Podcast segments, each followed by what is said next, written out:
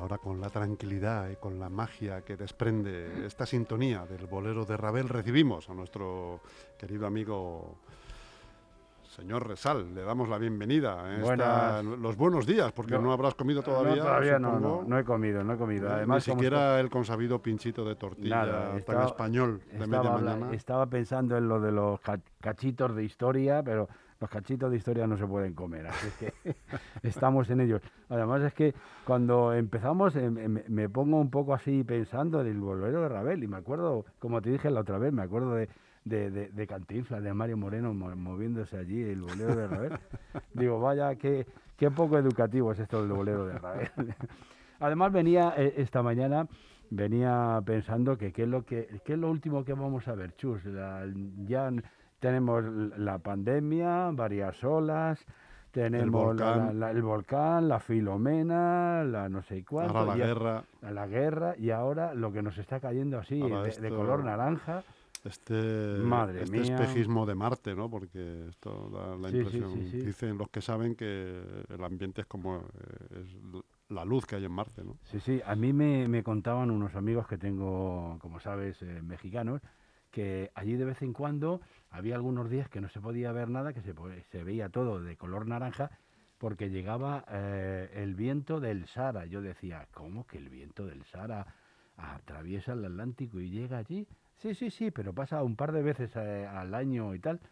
Y no, no, no lo entendía, pero el otro día cuando me desperté, digo, claro, esto es lo que me estaban contando mis amigos los americanos, que llega hasta allí el viento del Sara, sube a las, capas más altas y cuando llega un poquito de agua baja y baja con esta intensidad. Esto lo único, lo único que nos demuestra, Juan, es que somos eh, una motita de polvo, nunca mejor dicho, en el universo, porque estamos a merced de que la naturaleza mm, o nos da todo o nos, o, nos lo quita todo, porque un, un fenómeno como este que estamos viviendo ahora, multiplicado por 10 o por 20, te paraliza porque probablemente tampoco se pueda salir a la calle porque sería irrespirable. Se atascarían, se colapsaría, o sea, no habría visibilidad, seguramente se colapsarían los transportes, o sea, que es una cosa que dices, bueno, menos mal que sea que se, se queda en esto, ¿no? Sí, sí, sí. En un 1%. Además, eh, el otro día hablando con un, con un amigo mío, mío, me decía, ¿no te parece que es, que es que parece que estamos volviendo atrás? Estamos volviendo atrás mm. Porque decíamos, bueno, nosotros la generación no vamos a vivir lo que vivieron nuestros padres, aquello del, del día, del día de la guerra, que viene la guerra, que viene no sé qué, todos nerviosos porque... Y resulta que estamos viviendo estos días otra vez con esa amenaza de que no sabemos qué va a pasar si el señor Putin tira una bomba en Polonia o tal, y estamos aquí, pero, pero nerviosos. Y digo, mm, volver atrás porque también en Leganés se han vivido eh, muchas enfermedades, epidemias, eh, contaminaciones y tal, y todo eso lo recoge la, historia. Y alguna vez me preguntan, eh, esto de San Nicasio, el otro día estábamos haciendo un trabajo sobre el regimiento del Saboya, que hace ya 30 años que se fueron, pero me preguntaran que cómo es posible mm, que tuviéramos un santo francés que fuera el patrón de Leganés. Y yo les expliqué que evidentemente es un patrón que eligieron puesto que eran casi todos hortelanos, eran gente de trabajar al día a día y eligieron pues a un santo que les protegía de las epidemias, de las enfermedades, de las sequías, de todas esas cuestiones, que ahora resulta que volvemos a lo mismo, ahora viene, viene una invasión de no sé qué, viene no sé qué, entonces está muy bien que tengamos a un santo que es el santo que nos protege de muchos males, y resulta que le tenemos ahí el hombre olvidado, así es que un día de esto vamos a tener que hacer tú y yo una peregrinación los dos juntos, a ver si le decimos a San Nicasio, oye, por favor. Unas rogativas. Unas rogativas, sí, sí, sí. Unas rogativas. las rogativas que se hacían, por ejemplo, tenemos datos de 1680 en que se tiraba un mes, dos meses, tres meses, muchos meses que no llovía, que no llovía, y resulta que las cosechas, pues nada, eran una miseria las cosechas. ¿Qué hicieron? Que inventaron los vecinos de Leganés y los vecinos de Getafe. Cogieron a sus patronas, a la patrona de Butarque y a Nuestra Señora de los Ángeles y un día se la llevaron allí y la pasearon por toda la ciudad pidiéndole a ver si llueve, por favor, que llueva, que llueva la patrona de Getafe. Se la trajeron aquí y la patrona de Leganés, Nuestra Señora de Butarque y la Virgen de los Ángeles también pasearon pues por, por, por, por, Leganés a ver si llovía, claro, y resulta que dicen que 15 días después llovió y gracias a que sacaron los santos para que pudiera a la, llover. A la intersección de los Porque santos. claro, antiguamente no había no había seguros, no había ninguna responsabilidad y si llovía y había cosecha, pues sí que había cosecha, pero si no llovía y no, había nada... A pasar hambre. A pasar hambre, que es lo que pasaban el, el, gran número de, de, vecinos de Leganés. Así es que, por eso te digo que parece que estamos volviendo un poquito para atrás y los que somos así un poco más mayores nos llevamos las manos a la cabeza diciendo, pero bueno, ¿y ahora, y ahora qué viene? Hace cosas que, que, jamás pensábamos que íbamos a volver a ver por Europa después de los Balcanes, ¿no? Claro, sí. Y estamos otra vez en la misma, incluso peor, porque porque bueno, lo de los Balcanes no dejó de ser una guerra civil, el, que también es un desastre, sin duda, pero esto es la invasión de una potencia nuclear a un país, ¿no? Y lanzando misiles a 20 kilómetros de, de, un país de la OTAN y los otros están avisando que como hay algún, algún percance... De hecho, mira, han viajado, sabrás que han viajado por las noticias que tres dirigentes de la Unión Europea a entrevistarse con, con el presidente ucraniano esa es otra, eso no se ha hecho nunca. ¿eh? No se ha hecho nunca, pero es que el riesgo que ha conllevado eso ha sido, ha sido, ha sido tremendo porque si hubiera pasado algo a ese, en ese viaje, eh, hubiera, hoy estaríamos en guerra nuclear ya. Ya, ya, ya. Además, esto, fue ayer, pues hoy estaríamos imagínate, en guerra. Imagínate cómo en la historia, un hombre que se dedica a esto de las películas, de hacer cine y tal, y hace una película en la que él es cómico, que es de verdad es que es cómico, y se presenta a presidente de Ucrania y gana las elecciones, y todo eso se ha conseguido pues mm, con la historia, no se sabe por qué, ya resulta que Volodymyr Zelensky es el, presidente de Ucrania y bueno, está sumando tantos sí, sí, eh, en, esta guerra. Seguramente ese bagaje que tiene eh, televisivo le está ayudando mucho también pues a hacer las, las proclamas épicas estas que suele hacer eh, vestido de verde y, hablando con ese énfasis no eh, alentando tanto a la ciudadanía civil como a las tropas como metiendo miedo como ¿no? y, y, es curioso que por ejemplo mucha de la, de la historia de, la, de las ciudades de ciudades como Leganés también salgan los periódicos por algún que otro suceso así un poco escabroso y luego porque resulta que vienen las tropas o salen las tropas, como hemos tenido hasta los años 90 un cuartel, pues aquí venían tropas de todos los lados para ir a Cuba, para ir a, la guerra de Marruecos, para ir a la guerra de, de Filipinas y la verdad es que es impresionante ver cómo se llenaba la plaza de soldados donde los recogían con carretas, con trenes y tal, y los llevaban a la guerra para defender lo poquito que nos quedaban, porque ya sabes tú que en la época de el rey Felipe II, de Carlos III, teníamos un imperio, un, pedazo de imperio donde, no, se, ponía donde no se ponía el sol. O sea que eso había que defenderlo, al final lo defendimos muy mal y nos hemos quedado aquí en el sitito que nos ha tocado en Celtiberia para que podamos vivir los que, los que vivimos en este momento. Qué mala suerte no haber sabido, ¿verdad?, administrar ese poderío, ¿no? Sí, como, sí, como en su momento han hecho Gran, Gran Bretaña, ¿no? que ha sido muy similar eh, en cuanto a colonias. Yo muchas veces me acuerdo... Todavía las mantienen, muchísimas de ellas. De, otras se han, se han desprendido hace unos años. Sí, hace muy poquito. Y yo, yo recuerdo que mm, en cierta ocasión leí que los Estados Unidos, cuando eh, se adhirieron casi la mitad de México, porque pillaron con la época del general Santana, pillaron casi todo México, Texas y todo esto, y resulta que el, último trocito que le quedaba, que era la península de, de Florida, Miami y todo esto, pues eh, dijeron o nos metemos en guerra con vosotros o la compramos. Y algún ministro español dijo, bueno, bueno, pues oye, os la vendemos. Y se la vendieron por un millón de pesetas.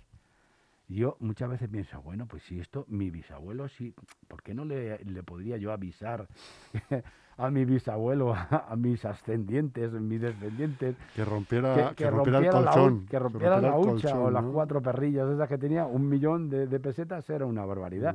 Pues los Estados Unidos nos compraron eh, lo que es hoy Florida por un, un millón de, pesetas. Dijimos en Cuba que no, ¿y qué pasó? Pues eh, llevaron un barco, el Maine, lo bombardearon y dijeron, han sido los españoles, nos han bombardeado el barco, vamos a por ellos.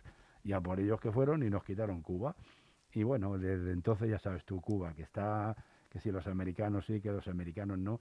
La verdad es que a mí me llama mucho la atención que, que en esto de las guerras lo que predomina es el mercado, es el dinero, son las armas, lo de siempre. Si alguien que se enriquece, porque muchas veces dice, bueno, sí, hemos pasado una pandemia y estamos pensando tal y tal, y resulta que hay gente que además de ser rica en ese momento, cuando estaba pasando todo esto, que todos estábamos en casa encerrados y tal, ellos se estaban haciendo doblemente ricos, porque claro, escuchan lo que puede tener Putin y toda esa gente que le, que le rodea y tal, y dice, ¿cómo es posible que se pueda tener tanto dinero? ¿Para qué quieren el dinero? Para sus hijos, sus nietos, sus bisnietos, sus tatarabuelos, sus tataranietos, van a ser ricos durante todo el resto de, la humanidad. Yo no, no entiendo, no entiendo. Y, parece que caemos siempre en, los mismos detalles y, es, y, y, está mal. Por eso alguien dijo que la historia se tiene que aprender o por lo menos saber para no caer siempre en los mismos que no se vuelva a repetir en los mismos errores que en, los que estamos siempre. Pero mira se sigue repitiendo porque en los comienzos de la segunda guerra mundial son muy análogos a lo que está pasando ahora sí, sí, tanto En, la búsqueda de espacio vital que tenía el tercer Reich que es la misma búsqueda de espacio vital que está buscando ahora eh, el presidente ruso. Bueno, si tú recuerdas, es, es Hitler, que en ese momento era lo más de lo más, se mete en Austria, se mete en Checoslovaquia, Polonia. Polonia y no le dicen nada, sigue para adelante y llegó hasta ahí, hasta los Pirineos. Pilló Francia, París, se alió con Italia, se puede, se puede liar, se puede liar aquí la, mundial. Esperemos que no, esperemos que, porque parece ser que hay conversaciones y parece ser que hay esperanza, pero Como, como al final todo depende de una persona que aprieta un, dedo con, un dedo, un botón. Claro. Bueno, pues a saber si, a ver si Putin se atraganta o algo de eso y no tenemos no sería mala solución. Eso es. Un amigo mío dice que si eh, Putin se atragantara que tendrían que hacerle la maniobra de Hitler. La de Hitler, la de Hitler. y luego también hay otra cosa que mm, antes de irme quiero, quiero destacar, y es que ahora va a ser un año que, que falleció un amigo nuestro, Luis Arencibia. Luis Arencibia, que como todos conocemos, fue un hombre de la cultura de, esta ciudad, un hombre era canario, era pintor, era escultor, era un, creador nato, ¿no? Y entonces eh, un grupo de vecinos de Leganés han hecho una plataforma para darle un merecido, un merecido homenaje porque el año pasado estábamos en las circunstancias que estábamos y no, y no se podía. Así es que invito a todo el mundo el día 17, mañana día 17, a partir de las 19.30, en la sala José Saramago, donde se va a iniciar ese homenaje a Luis Arencibia, que como todos sabemos, pues es un hombre que, bueno, ha hecho pinturas, grabados, esculturas en Leganés. La mayoría de esas esculturas que vemos todos los días son de, Luis Arencibia, o al menos han salido de la, de la imaginación de la cabeza de, Luis Arencibia. Yo trabajaba varias veces con él y era un hombre muy curioso porque para él era todo creativo. Yo recuerdo que cuando empecé con esto de, de lo de las historias, de las historietas, de las de Leganés, un día le dije, oye, eh, yo creo que la historia de Leganés se la tendríamos que empezar a enseñar a los chiquillos, a los niños. Y había pensado que por qué no podíamos hacer un tebeo sobre la historia de Leganés. Bueno, tú déjame, yo lo pensaré, a ver cómo lo podemos hacer. Al mes, mes y medio, ya tenía los detalles, ya tenía el dibujo, ya tenía cómo se podía hacer. Y se hicieron miles. Se hizo una presentación, vino este Peridis, el el dibujante. El dibujante y tal. Y la verdad es que fue impresionante, se repartió en todos los colegios. Y yo creo que esa generación, con un tebeo que les explicamos eh, cómo era Leganés, cómo empezó en 1280, que venía de dos aldeas, quién era don Juan de Austria, todas estas cosas que sabemos de la historia de Leganés, el manicomio, el cuartel, eh, la iglesia de San Salvador, Churriguera todo eso lo explicamos y parece que algo quedó, porque de vez en cuando te encuentras alguno, así ya mayorcito, como, como, como el tuyo, y viene y dice, oh, no, no, sí, sí, sí, yo, yo sigo teniendo ese te veo. Y me, me hizo mucha gracia porque te enterabas de muchas cosas.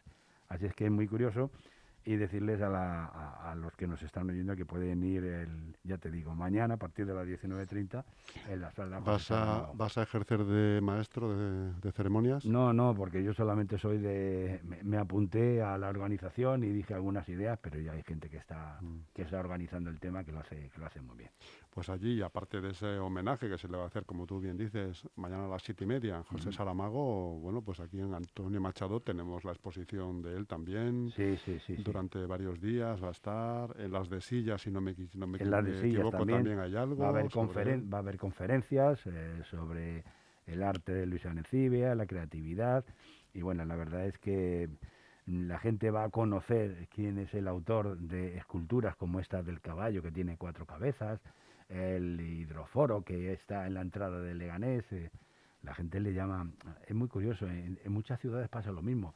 Hay un nombre técnico que tiene la, la, escultura y tal, pero la gente le llama el lequio, los cabezones, los cabezones, el caballo con, bueno, pues la mayoría de todas esas esculturas que están por Leganés y que aparecen por Leganés han salido de la mente o de la fuerza, de la capacidad que tenía este hombre que se nos fue, pues eso, de esa forma que se van la gente que vale tanto. Una suerte haber contado con un artista eh, en este municipio y que haya colaborado tantísimo con, los alcaldes de la época y que haya dejado su legado, además, adornando la ciudad y haciéndola, haciéndola bonita. ¿no? Hay, que, hay, hay que contar a la gente que, que parte de ese gran proyecto que ahora tenemos, y la gente pasa al Museo de Escultura de Leganés y ¡guay, qué cosa más bonita, qué bien está ambientado, con, con, eh, con, esa frescura de los árboles y tal. Bueno, pues eso es parte, parte de una idea que tuvo Luis Arencibia y que luego él la desarrolló como director del museo y que nos ha dejado pues ese trocito de, de Leganés que tanto llama la atención porque es un trocito donde está la cultura, la escultura, la tranquilidad y donde te puedes dar una vueltecita para oír incluso los pajaritos que hay en, el museo. Y que hay que recordar a, lo que a los que nos están escuchando que es una ampliación del Reina Sofía. Efectivamente, hay ahí, hay ahí pues en grandes obras de arte que el Reina Sofía nos dejó y que están ahí depositados hasta que alguien decida ponerlos en otro sitio, pero vamos, yo creo que se van a quedar ahí porque están en un buen sitio. Fíjate que cuando empezó ese proyecto, Juan, yo era escéptico porque habida cuenta del paisaje y del paisanaje que tenemos a veces, por desgracia, eh, sabes que, lo fácil y lo gracioso es vandalizar cualquier obra de arte que haya en la calle, ¿no? Y esto jamás, yo que no, me consta que haya sido vandalizada ninguna vez o alguna escultura. Y está durando, lleva muchísimos años y como tú dices, va creciendo, van cambiando, van renovando. Sí, sí. Además, espectacular. además hay que decir que, que detrás de las, de, las, de las grandísimas y muy buenas ideas que tenía Luis Arencibia, pues luego tenía que tener el respaldo de otra gran persona, como fue el alcalde José Luis Pérez Reyes, que yo mm, recuerdo alguna conversación que estaba presente, por eso de que era periodista, y la verdad es que lo convencía rápidamente, la convencía rápidamente para que eso fuera realidad, para que eso se pusiera allí, y luego el mismo alcalde ponía las medidas necesarias para que eso no se vandalizara. Con respecto, por ejemplo, al museo, pues efectivamente se abrió el museo y tal, pero eh, el alcalde Raez dijo, aquí hay que ponerle una rejita, hay que preservarlo, porque por la noche por aquí todo el mundo campa a sus, eh, a sus expensas y esto puede vandalizarse. Otra de las cuestiones muy, muy, muy, muy importantes que tenemos es, por ejemplo, ese, esos retablos o esos murales que tenemos en, en, la, en, la, casa, en la ermita, en la casa consistorial. Todo eso es parte de la idea que tenía Luis Arencibia cuando a él le dicen que había un palacio municipal y que se iba a inaugurar y entonces él con Pepe Hernández le habla, le llama, oye, hay un sitio estupendo para poner allí un mural y tal, y Pepe Hernández y él y algunos creadores inventan ese mural tan impresionante que tiene el Salón de Plenos del Ayuntamiento de Leganés, que es tan bonito, que vale tantísimo y que va a quedar en el recuerdo como una de las obras que impulsó Luis Arencibia. Eh, hay un detalle curioso y es que esa obra no iba en el salón de pleno, sino que iba en la parte de arriba, donde, donde hay tanto sol. Y un día, cuando llega Luis, oye, pues la obra está medio terminada. Y le digo a Luis, oye, eh, aquí la obra la vamos a poner y hay un montón de luz. Aquí entra el sol, esto en 10, 15 años está estropeado. Desde entonces su empeño fue en que desmontaran la mitad del, del salón de pleno del ayuntamiento porque el salón de pleno del ayuntamiento tiene una, una madera muy especial que trajeron de no sé dónde y tal, y había que cortarle tal. Alguien dijo que no, que cómo ibas a cortar esa madera, por Dios, que valía tantísimo dinero. Al final se cortó, se colocó y se ha colocado en ese sitio que va a durar y que va a perdurar por muchos años. Esa obra de Pepe Hernández que el mismo Luis Arencibia colocó, pegó, clavó y dejó ahí para la historia. Muy bien, don Juan Alonso Resal. Muy bien. Nos has traído otro poquito de historia y de recuerdos. Otro cachito de historia. Me decías tú que si me tomaba una cervecita, digo, ahora con este cachito de historia me tomo una cervecita y me quedo nuevo. Muy bien, querido amigo, pues te espero la semana que viene. Perfecto. Un abrazo muy grande. Hasta luego.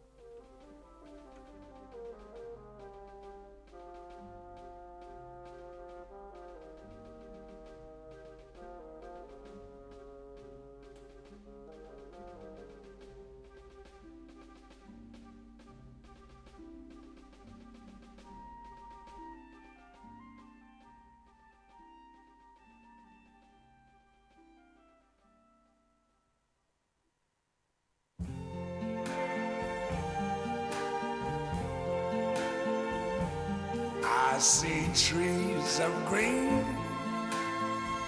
red roses too.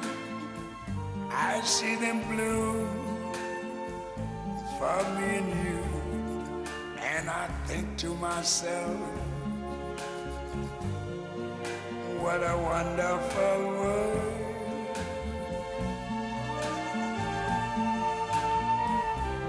I see skies of blue clouds of white, the bright blessed day, the dark sacred night, and I think to myself, what a wonderful world.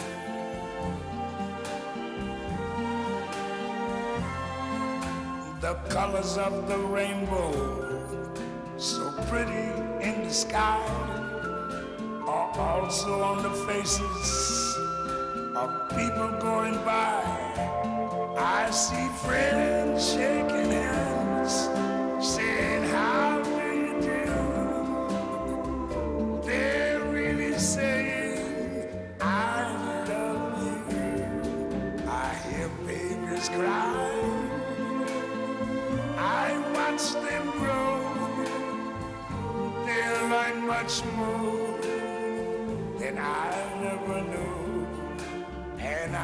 to myself, what a wonderful world. Yes, I think to myself.